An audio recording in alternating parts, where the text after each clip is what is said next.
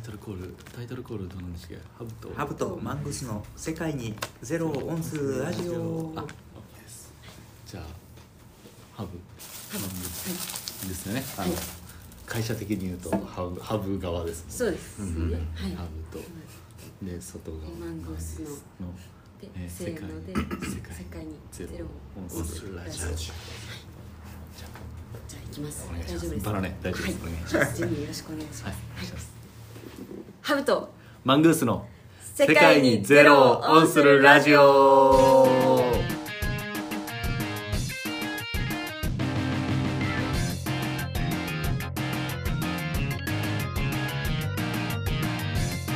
イエ番外編。番外編ですね今日もね、うん。はい番外編のレギュラー。いやそう。ですねありがとうございます。レギュラーというキーワードが聞こえてきましたけども、まあ、今日も番外編ということで石垣島から今日はお送りするんですけども。おおはい。すごい。いらようこっしゃいませ。そようこそおいでください前回の番外編と同じく まあ弊社、うん。コンピューター技研のバナナこと秋葉とはい、はい。あとは仁さんはい。ですね、仁さん。おはい。邪魔します。よ仁さん。お迎えして2人をお迎えして番外編お送りしていきたいと思います。お願いします。お願いします。お願いしますはい、でまあこう始めていく前になんですけど、はい。実はあの今日はですね、まあ、ハブとマンゴスすなわちあの松井と大内は実は今日午前中にうん。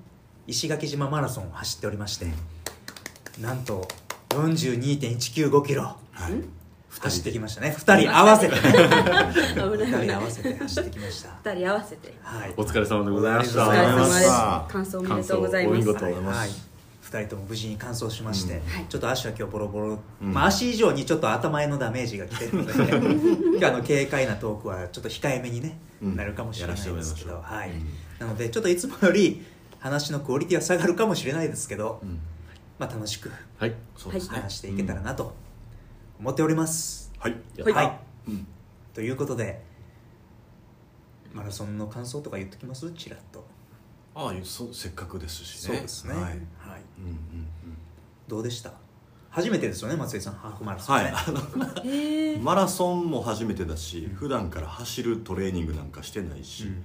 ほぼぶっつけ本番で 走ったんですけど、まマラソン21キロハーフなんで、はいはまあまああの普段、えー普通に生活しているレベルのひ、ねえー健康な人だったらうん。走れるんだろうなという感覚はありましたけど、はい。マラソンは容易にはやっちゃいけないな フルはね。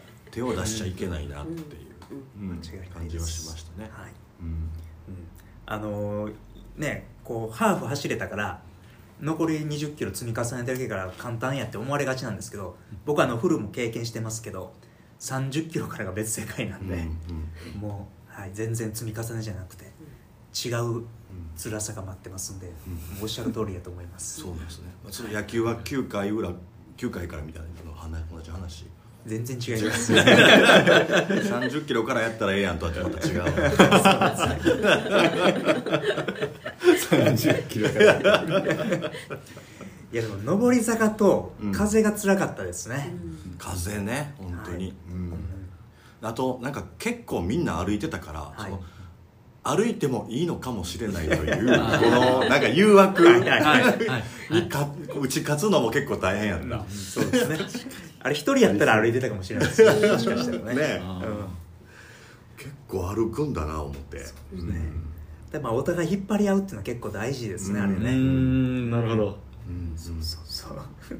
いや松井さんいるし歩かれへんしなとかねそういうあねーそうやね。なんとなくの、うん。ありますもんね。お二人で参加してよかったってことですよね。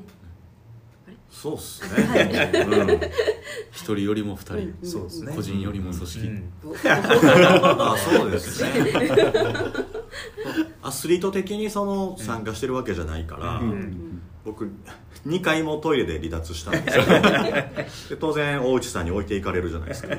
でも一人で走る意味あんのかな？うーん。はい。だから、その待っといてっていうのはなんかちょっと違うけど、まあ大内くんがどっかで待っといてくれるのはすごくありがたかったですね。うん、やっぱり2人で走ってなんか今回はなそれがいいんかなと。確かにね、ううん。んでなんだかんだまあ何の話してたかはあんまり覚えてないですけど、いろいろ話しながらね、そうだね。うん走ってたんで、そうやね。景色見てなんか2人でわちゃわちゃしたりとか、はいはいはいはい。なんかね組織的な話もなんだかんだちょっそうだねとしらしたりとか、へえへー僕のお腹の第2波が来る手前の時に大内君は昔若い頃はねなんか後ろ姿可愛い子追いかけながら それ言う楽しんでたんですよ。ありますあります。はいね、あの一人で楽しんでるわけじゃないですはい。先輩とかと。ですよ。フォロー。自分でフォローしてる。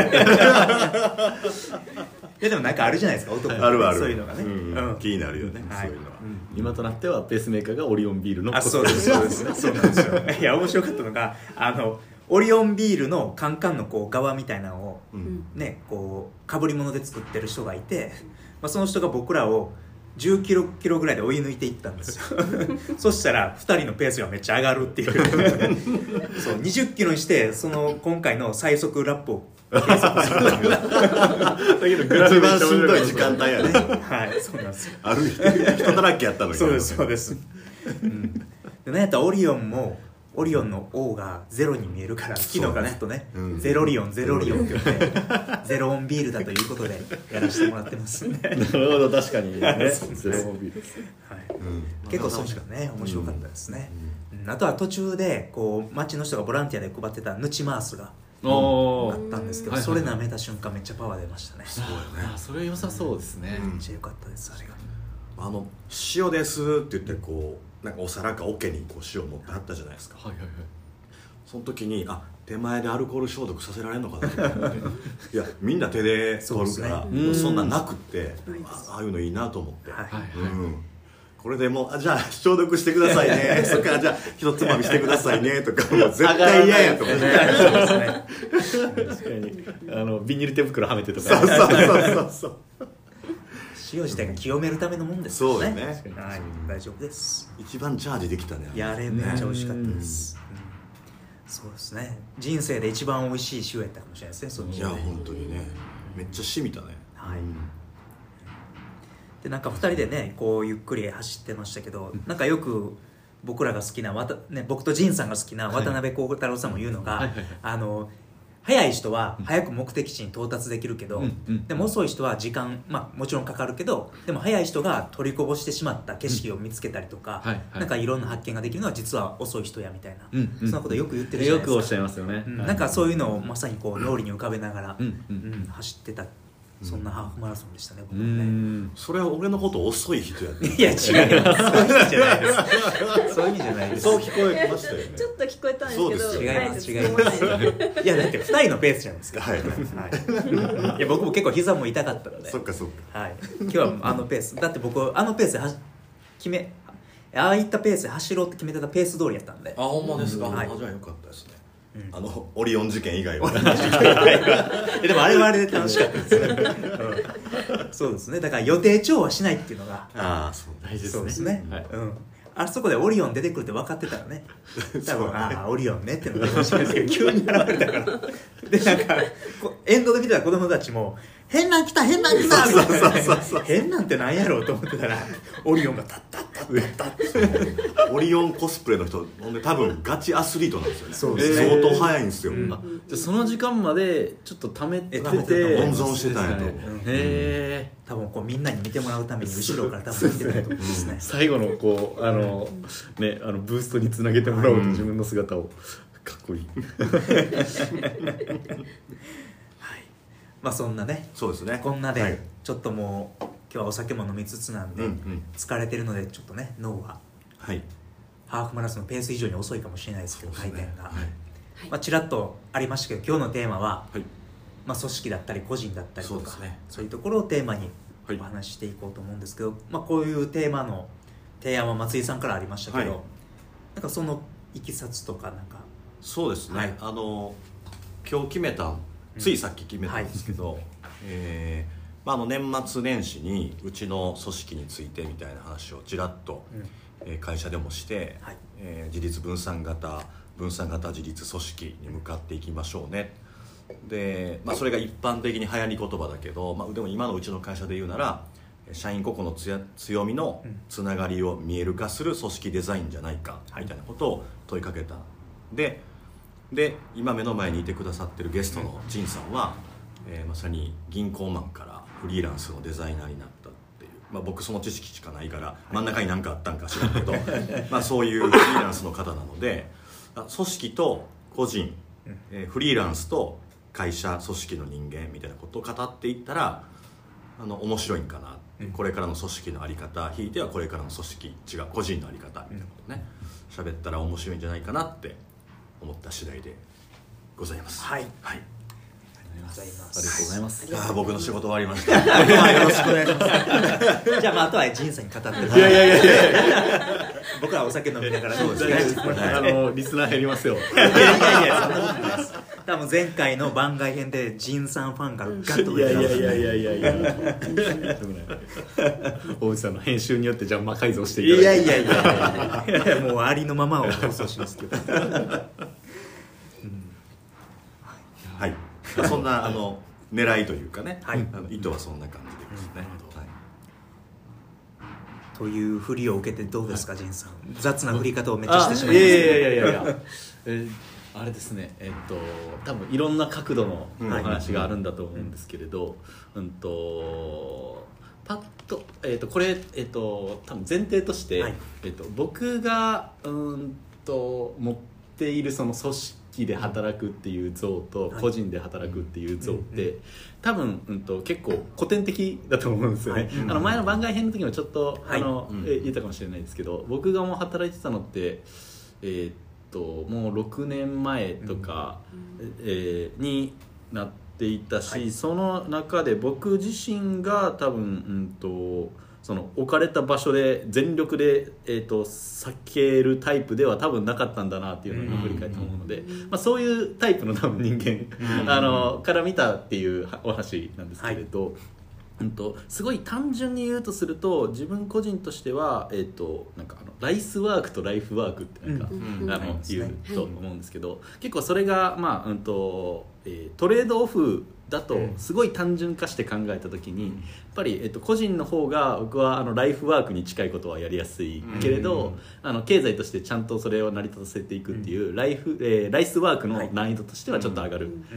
あの組織で、えっとそれこそまあ僕が、えっとベンチャーとかだとまた変わってくると思うんですけれど、僕がいた銀行とかだともうすでにそのまあビジネスモデルっていうのは当時確立されていて、でまあまああの当時それこそ経済的にも、えっとちゃんと回っているような業態だったので、えっとそういうもうすでに、うん、と経済性を持ったそのチームに入るっていう形でいくと、うん。ライスワークとしてはやっぱりすごくこう成立するというか安心感がんあるんですけれどそこをじゃあそれをどれだけこう、うん、と自分の人生にとってこう意味のあるものにできるかというか、みたいなその、えっと、ちゃんとそのライスワークとして成り立っているものを自分のライフワーク化していくっていうところがうん。結構チャレンジングなのかな。とか、うん。なんか思ったりしましたね。僕自身もそうですし、あの周りの同期とかでも、うん。あのそれをそつなくできる子もいれば、はい。あの結構僕以上にこう苦しんでたりとかする、うんあの人もいたりとかしてっていうのが一応第一印象というか、はい。あのまあまあ、はい。そうだね。時代的にもねそう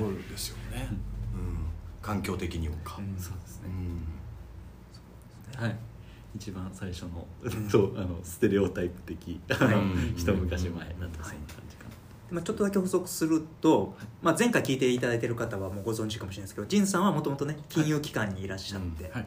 で今はこう石垣島で T シャツ屋さんだったりだとか、まあ、デザインっていうところを軸足にいろんなことをやられてるっていううん。形ですけども、まあ、当時のね銀行やったらそれこそライスワーク振り切りでもねはいこうなんかこうここで一生なんとか耐え忍べければみたいなのもあったかもしれないですけど今はまた変わってきてますからね、うん。そうですね。なんかその辺のバランスもなんか変わってきてるのが面白いなと思います、そうですねはい。うん。間ないんですか？その銀行からのそのモラトリアム期間なのか別を何か挟んでる。えーっとですね、実は、えーっと銀行から直で、えーっと石垣島には来たんですけれど、うん。最初その石垣島で事業を立ち上げるっていうのにうん。こう誘われてきたのであ、そうなんだ、はい、そこはだからちょうど間みたいな感じかもしれないですね、うん。えーっと一応その時当時チームとしては4人で、えっとやっているようなその一応箱としては会社っていうところに入っていて、うん。でまあいろいろなんか あの僕をそれに誘った張本人が全然働かなくなったりとかして、僕がすごくなんかあのあれだなと思って、あーなんだかなと思ってすぐ辞めちゃったので,、うん。でそこから自分個人でフリーランスみたいな形になったので、うんその一応大きく分けるとだから3段階っていうか、あのうん。会社と,、えー、と石垣で緩い、えー、とちっこい、まあ、会社組織みたいなものと,、えー、ともう完全に自分一人でっていう。はい。そういうきっかけなんだ、うん。なんか前段であのたまたま本当にマラソンの話があって、うん渡辺幸太郎さん、はい。名前合ってます？合ってます、はい。のなんか話交えて、えー一人やったら早いけど、はい。みたいな話あったじゃないですか、はい。それってなんかその、えービジネスの世界でも同じ話あるじゃないですか、はい。一人やったら早く行けるけど、はい。うんうんなんていうの？みんなやったら広いっていうの？ななんていうの？うん。遠くまで。遠くまで行ける、うん。ね。って言うよね。ね。はい。なんかなんかその辺がうんうんうん。あの、まあ、今までそういうこと言われてきたけど、まあ、フリー今石垣島でフリーランスだけど、はい。フリーランス仲間とか、うん。フリーランスっぽい人らのコミュニティとかっていう意味では、なんかその緩い組織になってたりする。ん。で、うんみんなになってるじゃないですか。そうですね。ね、なんかその辺がこれからその会社組織とその個人の緩いつながりはい。と、うんなんかまあその辺の違いとか、はいはい。とメリットそれぞれのメリットとか、うんなんかどうなってくるのかなとかう思って、んいやめちゃくちゃ思い。ますねだから僕結構松井さんの多分ツイッターでつぶやかれてたんだと思うんですけど、めっちゃあこれいいなと思ったのが、あのなんか会社って多分個々人のそのメンバーの強みを、えっと、増幅する装置じゃないといけないよねはいみたいなのつぶやかれてて、はい。でそれはめっちゃいいなと思って、うんうん。であの仮にその組織っていうのをあのそういう装置だって定義した時に、うん。それって、えっと、まさに今おっしゃっていただいたみたいにそれってフリーランスの集まりでもいいかもしれないし、うん。うん。っていう時に本当にその個人としてのライフワークはできるけど、えー、とそれってこう遠くに行けるんだろうかみたいなところってやっぱり葛藤として、えー生まれはするんですけれど、まあ、自分の周りにいるフリーランスの人とか、まあ、そこに限らず、えーただただ石垣島にいるっていうくくりの人で、えー、とそういうあのみんなでこうこのコミュニティはそういう装置だよね、うんみたいな回し方ができると、まあ、フリーランスでありながらあの遠くに行ける可能性っていうのもちゃんと持てるのかもしれないみたいな、救いがある言葉だったなと思って あの、はい、でそういう会社組織だったらあの、いいよなとか想像もできたりしますしすごい、そうですよはい。ね、好きでした。ね。うん。ハブとマングース。楽しい話はまだまだ続きます。